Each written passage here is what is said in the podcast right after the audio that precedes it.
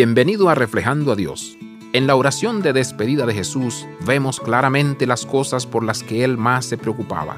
En Juan 17, 9 al 19, Jesús clama al Padre por las personas con las que ha compartido su vida y que llevarán a cabo su misión en el mundo. Ora por aquellos que le han sido dados, aquellos que se han identificado con Él y por Él. A lo largo de la Escritura está claro cómo se siente Dios en su relación con aquellos que son fieles a Cristo, son hijos e hijas del Rey son la novia que espera a su novio. Pueden pedir, buscar, llamar y los recursos del cielo están disponibles para ellos. Como compañeros de Jesús, como coherederos con Cristo, encontramos consuelo y guía en esta petición de nuestro Señor. Él suplica en nombre de aquellos que llevan su nombre que todos los recursos del cielo estén disponibles para ellos. Incluso ahora, Él está a la derecha del Padre intercediendo por nosotros.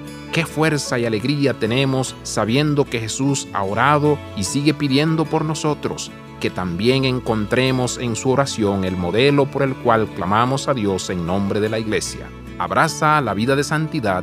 Visita reflejandoadios.com.